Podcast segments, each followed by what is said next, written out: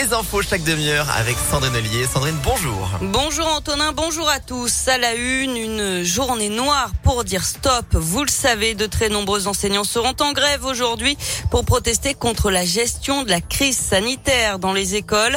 La FCPE, la principale association de parents d'élèves, soutient le mouvement et a appelé les parents à ne pas mettre leurs enfants à l'école aujourd'hui.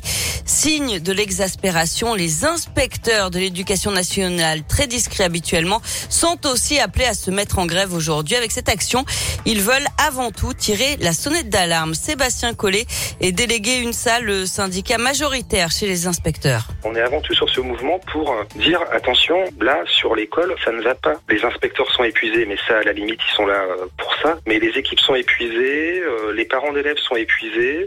Nous on veut bien faire le travail, on le fait, on répond aux parents d'élèves, on répond aux directeurs 7 jours sur 7. Simplement, euh, euh, à un moment donné, il est vrai que ça devient très très compliqué et que on voit bien que les équipes sont en train de craquer. Ce qui est difficile, si vous voulez, c'est que les, les directives changent régulièrement. C'est pas une critique. Mais c'est très difficile à gérer sur le terrain.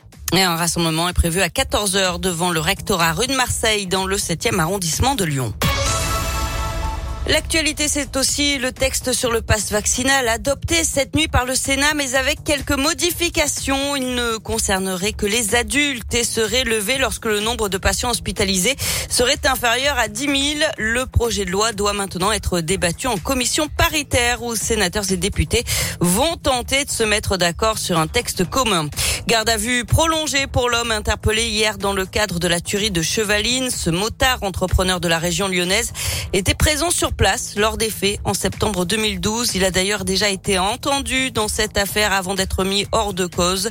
Je vous rappelle que trois membres d'une même famille britannique et un cycliste savoyard avaient été tués par balle près de Chevaline en Haute-Savoie le 5 septembre 2012.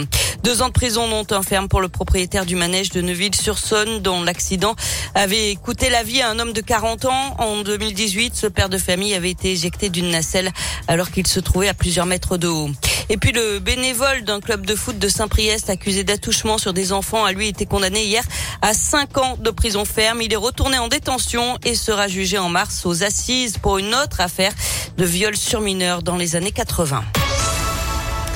On passe au sport avec du foot, un choc PSG OL dès les huitièmes de finale de la Coupe de France féminine. Le tirage au sort a été effectué hier. Le rendez-vous est fixé au 30 janvier. Et puis du hand à suivre aujourd'hui avec le coup d'envoi de l'Euro masculin. L'équipe de France est diminuée par les blessures et gênée aussi par le Covid. Défie la Croatie à partir de 20h30 en Hongrie. C'est presque un petit